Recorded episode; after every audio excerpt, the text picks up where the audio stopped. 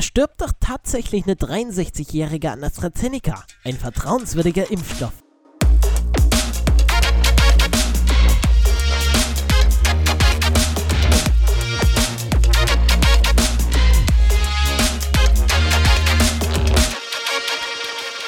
Also ich finde, mit diesem Intro wirken wir hundertmal professioneller als ohne. Aber hallo und herzlich willkommen zu einer neuen Folge von Die Sexperten. Heute mal wieder der Sexperte. Max ist nicht da, aber dafür nehme ich alleine auf. Das ist, das kann ich verkraften.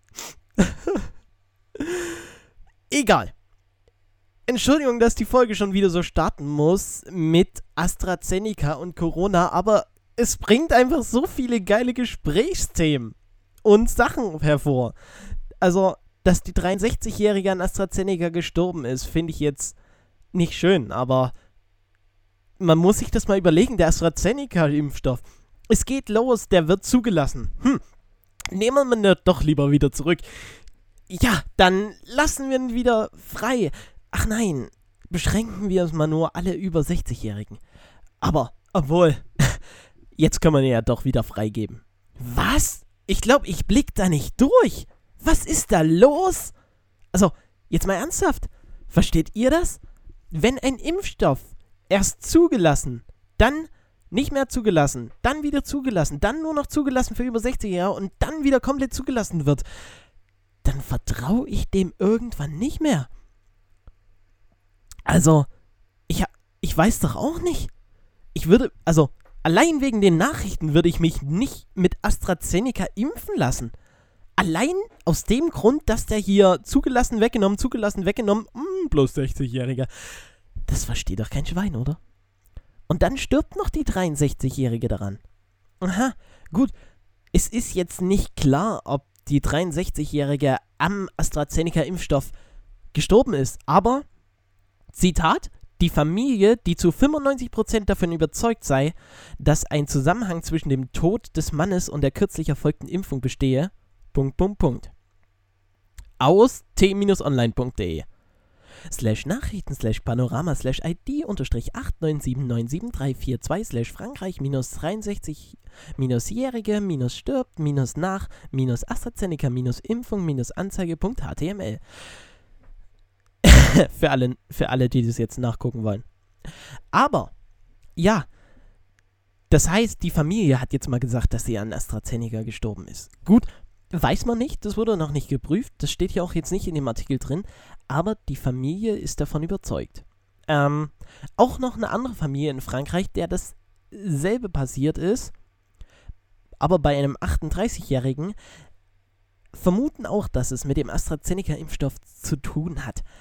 Ich muss sagen, es kann sein, dass es von diesem AstraZeneca-Impfstoff kommt, aber ich muss T-Online hier ein bisschen kritisieren. Hier kommt nicht klar raus, dass es nicht sein muss. Also es ist nicht bestätigt. Da muss ich T-Online mal kurz kritisieren. Aber T-Online ist doch eh eher so eine Klatsch-Magazinseite. Aber egal. Gut. Thema abgearbeitet. Corona-News-Ticker NDR. Hatte ich gerade schon gesagt. Im Live-Ticker informiert ndr.de sie auch heute am Mittwoch, dem 7. April 2021, aktuell über die Folgen der Coronavirus-Pandemie. Keine Angst, Corona ist gleich abgehackt als Thema. Hier geht es bloß noch mal drum. AstraZeneca. Noch keine Entscheidung zur Zweitimpfung, bla bla bla. Ja, auf jeden Fall, AstraZeneca ist wieder zugelassen. Für alle. Aha, okay, interessant. Gut, abgehakt. Jan Böhmermann. Kennt ihr ihn? Er macht sich über diese Luca-App lustig. Ist ja nichts Schlimmes. Kennt ihr die Luca-App? Die Luca-App soll eine wirksame Möglichkeit zur Nachverfolgung von Kontaktketten in der Pandemie sein. Doch wie leicht sie sich austricksen lässt, demonstriert Jan Böhmermann, als er sich nachts in den Zoo einloggte. Interessant, denn die Luca-App wurde von, ähm, lass mich gucken, die Fantastischen Vier waren das? Fanta 4. Ähm, ja. Ein Hoffnungsschimmer schien zuletzt die von Mitgliedern der Hip-Hop-Gruppe Die Fantastischen Vier entwickelte Luca-App zu sein. Sie soll ermöglichen, woran die vom Robert-Koch-Institut herausgegebene Corona-One-App bislang gescheitert hat, eine lückenlose Kontaktrückverfolgung im Austausch mit den Gesundheitsämtern gewährleisten. Doch, jetzt kommt's. Natürlich hat jede App doch auch seine Tücken. Denn quasi ist Jan Böhmermann mit der Luca-App mal zum Zoo gegangen, nämlich zum Osnabrücker Zoo und hat sich mal dort mit der Luca-App hat so einen QR-Code gescannt und damit soll man dann so nachverfolgen können, wo wie viele Besucher waren und bla bla bla. Auf jeden Fall ähm, ist er nachts zum Zoo Osnabrück gegangen. Nachts. Zwischen 2 und 8 Uhr. Ist er dorthin gegangen? Ich glaube, der ist so Mitternacht dorthin gegangen und hat sich dort eingecheckt und hat dann auf Twitter aufgerufen, geht doch auch alle mal zum Zoo Osnabrück und lockt euch da ein. Am QR-Code am Eingang. Jo, jetzt twittert er am nächsten Morgen Jan Böhmermann um 8.57 Uhr. War ganz schön was los gestern Nacht im Zoo Osnabrück. Und da sieht man, teilweise waren da über 100 Gäste zwischen 2 und 2 und 8 Uhr. Also ich weiß nicht, wie es euch geht, aber zwischen 2 und 8 Uhr gehe ich meistens nicht in den Zoo, geschweige denn der Zoo hat auch nicht offen. Ne? Aber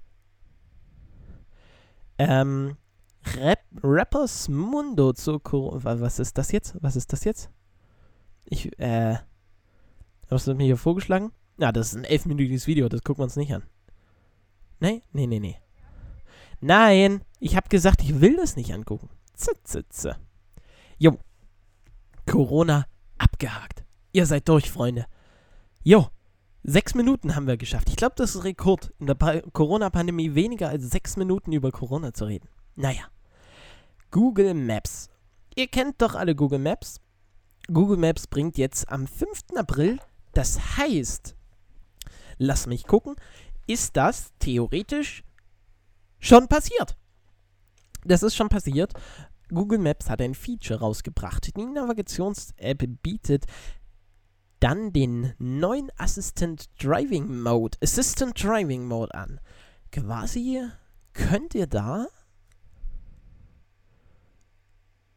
also nicht nur telefonieren, sondern in Google Maps könnt ihr Nachrichten schreiben, äh, anrufen, Textnachrichten senden und empfangen, neue Nachrichten in mehreren Messaging-Apps überprüfen und sich Texte vorlesen lassen. Und das alles über Sprachsteuerung. Google kündigt aber noch weitere Updates an. Das ist nicht alles. Ähm, Im Mai folgt ein weiteres Update in Tokio und in Zürich. Könnt ihr dann eine Reihe von Flughäfen, Einkaufszentren und Bahnhöfen die Funktion Live View nutzen. Diese navigiert euch dank Augmented Reality sicher und schnell durch die Räumlichkeiten. Des Weiteren wird euch Google Maps bald zu einem Zielort auch das aktuelle Wetter, Wettervorhersagen und Daten zur Luftqualität liefern. Letztere Informationen sind zunächst aber nur in Australien, Indien und USA verfügbar. Ab Juni sollen euch die Navigations-App in Deutschland, den Niederlanden, Frankreich, Spanien und Großbritannien auch vor Umweltzonen warnen. Alter, Merkt ihr es auch? Ich rede sehr schnell. Kuriositäten in Google Maps. Ein McDonald's im australischen Outback. Baut der Konzern hier wirklich eine Filiale? Wir sehen nämlich hier quasi im australischen Outback eine quasi sieht ein bisschen aus wie eine Bushaltestelle oder so ein Schuppen und darüber ist ein McDonald's Schild mit dem McDonald's Logo. Wow kuriose Google Maps. Google, Google Maps Bilder. Aber sonst. Sonst ganz lustig. Alter! Nein, das sind keine riesige Quallen, sondern etwas ganz Besonderes. Okay, verstehe. Ähm, hier ist so ein Bild von so einem Meer. Und das sieht aus, als wären dort riesige, aber wirklich riesige Quallen drin. Ich dachte gerade schon. Aber cool, diese Bilder. Könnt ihr euch mal angucken, www.netzwelt.de. Wenn ihr da drauf kommt, ist dort eine Suchleiste, dort gebt ihr ein Google Maps. Und da sollten dann ein paar Artikel dazu kommen. Ha! Und jetzt eine Schweigeminute für von der Leyen, weil sie sich nicht zu Erdogan ähm, setzen durfte.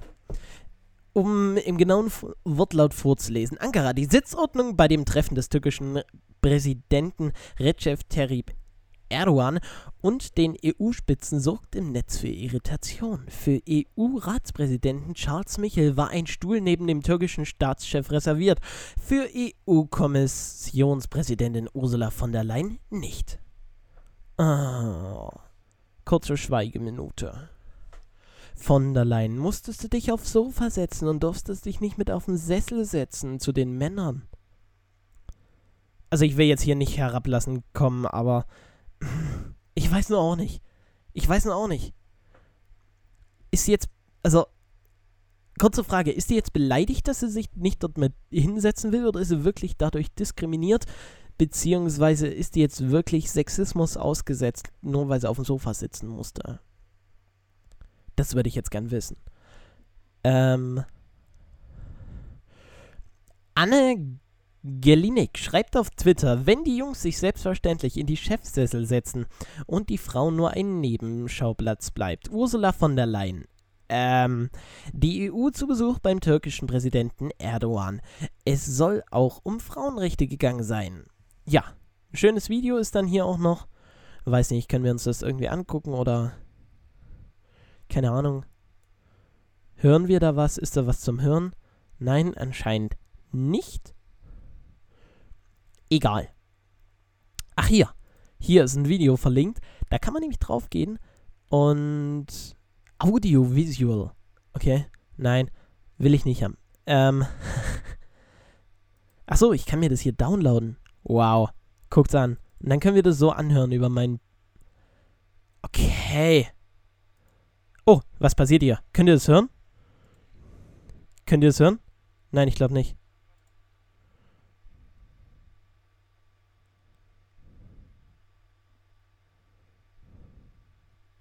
Was passiert da? Was passiert da? Und das kann ich mir bei der Europäischen Kommission runterladen? Ach, come on. Na, na, na, na. Weg damit. Ja. Auf diesen Tweet von Annege Linnig schreibt Jem Özdemir, Entschuldigung, wenn ich es falsch ausspreche, solche Zeichen setzen autoritäre Unterdrücker und Machos wie Putin, Erdogan und Co. bewusst. Die Präsidentin der Europäischen Ko Kommission von der Leyen wird auf die Couch gesetzt. Kann man sich nicht, äh, kann man sich gefallen lassen, muss man aber nicht. Respekt kommt man, Respekt bekommt man so jedenfalls nicht bei den Herren. Jo, von der Leyen.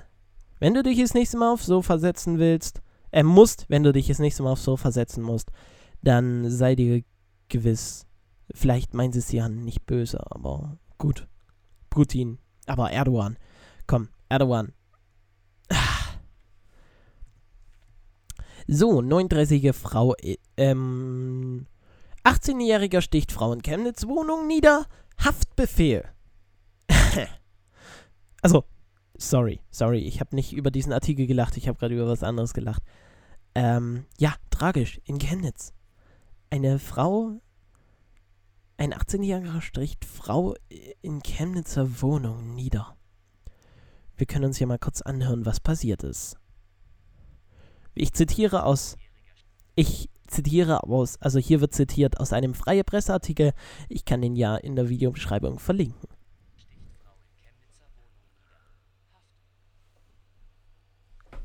Nice, da funktioniert schon wieder nicht. Ich kann ja auch selber zitieren. Nachdem eine 39-Jährige in Altendorf niedergestochen wurde, hat die Polizei einen 18-Jährigen als Tatverdächtigen festgenommen. Gegen den jungen Mann wird wegen eines versuchten Tötungsverbrechens, zum Beispiel Mord, Totschlag oder fahrlässigen Tötung, ermittelt. Die Beamten waren am Dienstagabend gegen 18 Uhr von den 39-Jährigen alarmiert worden. Sie begaben an, dass ein 18-Jähriger versucht, in ihre Wohnung einzudringen. Als die Polizisten das Mehrfamilienhaus an der Ernst-Heilmann-Straße erreichten, trafen sie im Hausflur auf den 18-Jährigen, der leicht verletzt war. Die Anruferin lag in ihrer Wohnung mit lebensbedrohlichen Verletzungen am Boden. Rettungskräfte brachten sie ins Krankenhaus, wo sie notoperiert werden musste. Ja, nach Zeugenaussagen ähm, geht die Polizei von folgendem Hergang aus. Der 18-Jährige ist gewaltsam in die Wohnung eingedrungen, dann wurde Reizgas versprüht. Von wem ist offen? Der junge Mann soll dann der Mieterin in einem, mit einem Stichwerkzeug die lebensbedrohliche Verletzung zugefügt haben. Zu einem möglichen Motiv macht die Polizei keine Angabe. Ha! Der junge Mann wird dann halt festgenommen. Ich weiß nicht, habt ihr, wenn ihr das gerade im Hintergrund gehört habt, entschuldigt bitte. Das war eine Benachrichtigung von Discord. Laurenz schreibt gerade. Ey, Till! Da soll ich antworten? Soll ich nicht antworten? Ach, ich bin mir nicht sicher. Nein, ich komme gleich zu denen. Jo, ähm, ich habe mich gerade so gefragt, es gibt doch so ganz komische Tage. Und habe ich überlegt, welcher Tag ist heute? Wir gehen davon aus, heute ist Donnerstag, der 8. April 2021. Bei mir gerade auch. Und als ich das hier aufnehme, ja, okay. 8. April 2021, Donnerstag. Wir sind in der 14. Kalenderwoche am 98. Tag. Sternzeichen der heute geborenen Menschen ist Widder. Sonnenuntergang 19.50 Uhr, Sonnenaufgang 6.40 Uhr. Namenstag haben heute Elia Walter, Beate, Bea, Rosemarie, Mannegold und Juli. Und jetzt kommt das Spannende. Was für ein Tag ist heute? Heute ist der Zeichne einen Vogeltag. Der Zeichne einen Vogeltag geht auf die siebenjährige Dory Cooper zurück. Sie besuchte ihren Onkel im Krankenhaus und bat ihn, einen Vogel zu zeichnen. Das Bild fand sie nicht gelungen, aber wollte es trotzdem aufhängen. Daraufhin entstand ein Malwettbewerb im Krankenhaus. Wow. Cool. Dori starb drei Jahre später bei einem Autounfall. Ihr Sarg wurde mit den Bildern aus dem Krankenhaus dekoriert und ihr Geburtstag wurde zum Zeichen einen zum Zeichen ein Vogeltag. Wow. Also bewegende Geschichte dahinter, aber trotzdem so ein echt unnötiger Tag, oder? Jetzt, also, aber mal was ganz anderes. Ähm, Produkte zum Thema. Cenecolor Moments, Vögel und Schmetterlinge, Illustrationen, also könnt ihr euch schon ein bisschen angucken. Ähm, einfach mal auf die Seite gehen, welcher Tag ist heute oder so, keine Ahnung. Tag der Roma. Der Internationale Tag der Roma ist auch heute, erinnert an den ersten Welt-Roma-Kongress, welcher am 8. April 1971, das heißt heute vor 50 Jahren in London stattfand. Bei diesem Kongress wurde die Bezeichnung Zigeuner zugunsten von Roma verworfen. Okay, ich verstehe.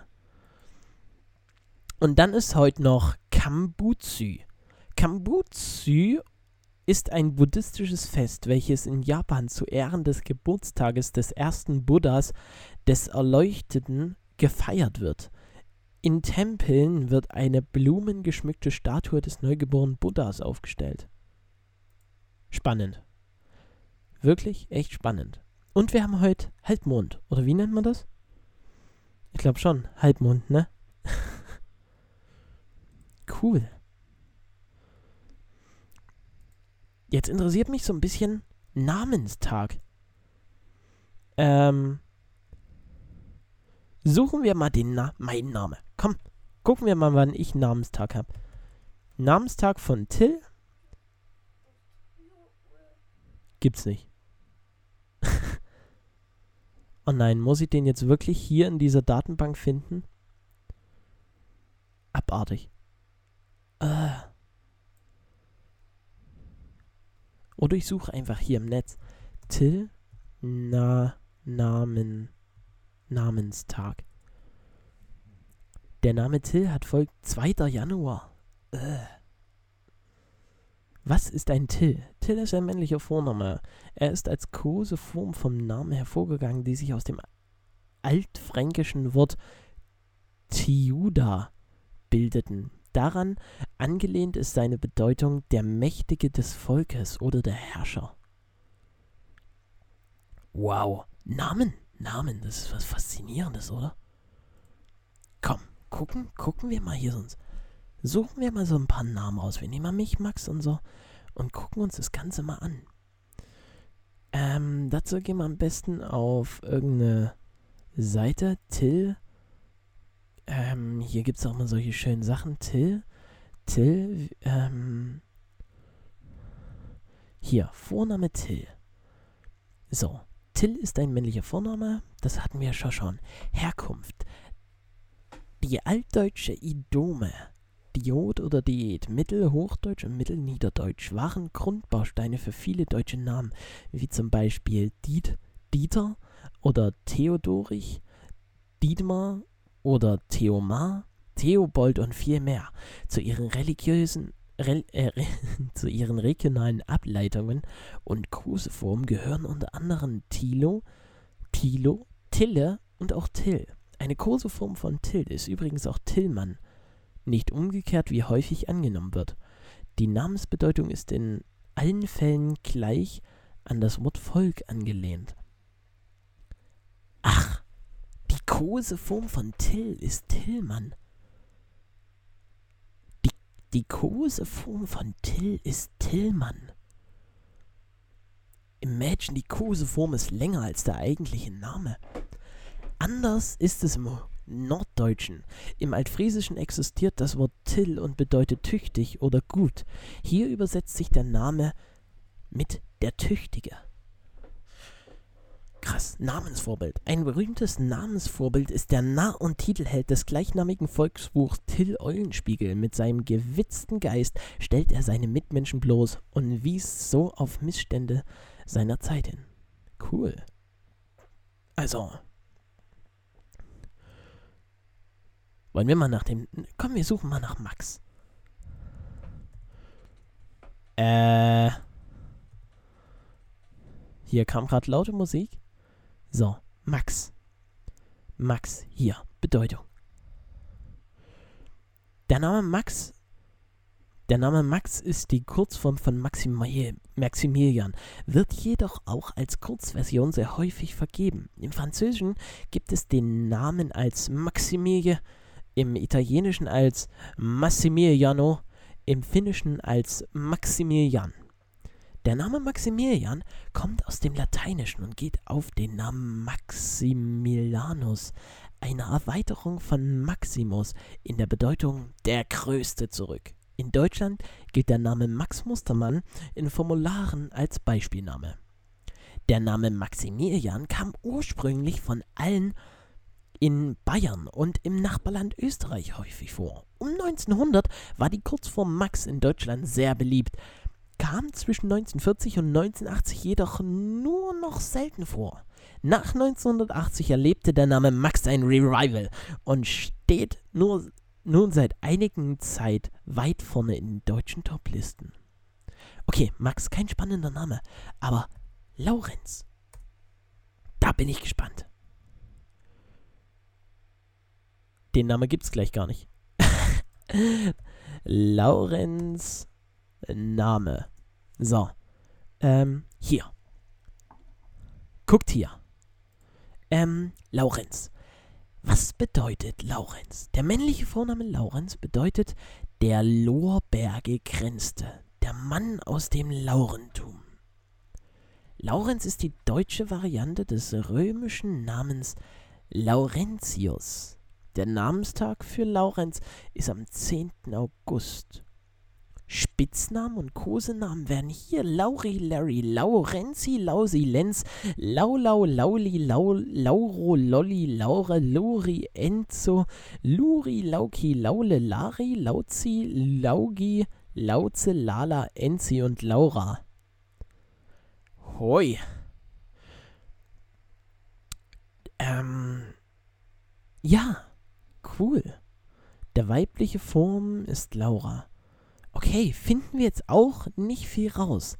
Bekannte Persönlichkeiten wären zum Beispiel Laurenz Meyer. Kenne ich jetzt tatsächlich nicht. Gut.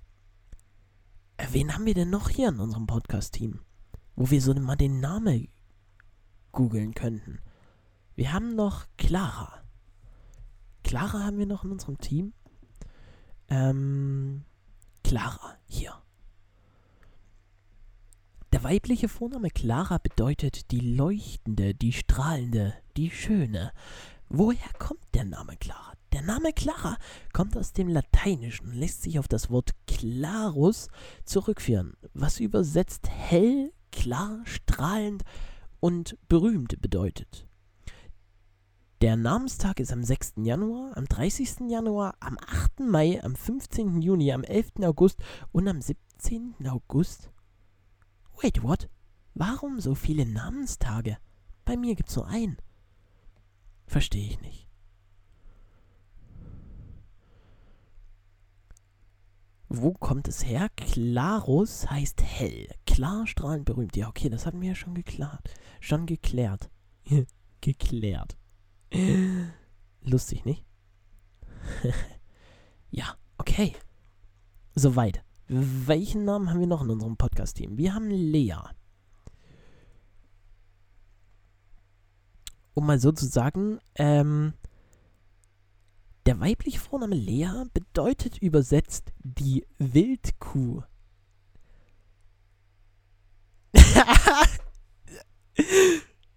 Lea, no front, aber die Wildkuh. Lea kann auf verschiedene Weisen interpretiert werden. Am wahrscheinlichsten ist aber eine hebräische Herkunft. Bekannt ist Lea vor allem durch das Alte Testament und die Frau des Stammvaters Jakob. Der Name Lea kommt in verschiedenen Sprachen vor, hat aber einen hebräischen Ursprung. Lea geht auf zwei hebräische Wörter zurück, die übersetzt die Wildkuh und müde bedeuten. Das wird immer besser.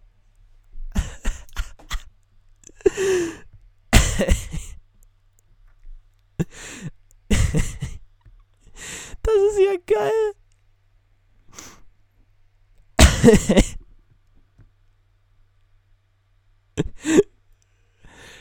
ah, ich glaube, das muss ich dann mal, ich glaube, das muss ich dann mal der Lea schicken irgendwie.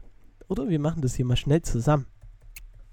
Wir gehen mal schnell auf WhatsApp. Obwohl, wie spät ist es gerade? Nee, um der Zeit schreibt man, schreibe ich lieber nicht. Aber das ist ja geil. Die Wildkuh. Gut, schön, dass sie das jetzt weiß. Jetzt haben wir noch Jonas. Und dann sind wir mit unserer Namensforschung im Podcast-Team schon durch. Jonas. Wow. Was bedeutet der Name Jonas? Der männliche Vorname Jonas bedeutet übersetzt die Taube. Jonas gilt als Variante des Namens Jona, welcher eine hebräische Herkunft hat. Da die Taube das biblische Symbol für Frieden ist, existiert zudem die Bedeutung der Friedensbringer. Seit 1970 gehört Jonas zu den beliebtesten Namen in Deutschland. Der Name Jonas kommt besonders häufig in Deutschland vor und in englischsprachigen Ländern hat aber einen hebräischen Ursprung, genauso wie Lea. Jonas geht auf den Namen Jonah zurück, welcher direkt übersetzt die Taube bedeutete. Das hatten wir schon. Da die Taube auch als biblisches Symbol für den Frieden steht, ja, das hatten wir oben schon mal gelesen, ne? So. Ähm, Jonas hat am 21. September und am 22. September Namenstag. Wow. Ähm, ja, cool. Da sind wir mit unserer Namensreise jetzt doch schon sehr weit gekommen, würde ich sagen. Und ich würde sagen, das sind wir jetzt am Ende. Wenn ihr das angehört habt und das cool fandet, also das jetzt wirklich cool fandet, das mit dem Namen, dann schreibt mir auf Instagram euren Namen und ich forsche, was es bedeutet. Okay? Das sage ich hier und ich mache nochmal eine Insta-Story dazu. Und dann klären wir das erstens hier im Podcast und zweitens mache ich dann auch noch Insta-Stories zu jedem Namen, wo ich das kurz runterbreche. Habt ihr Bock drauf? Ich hoffe schon. Also, auf Wiedersehen. Macht mit.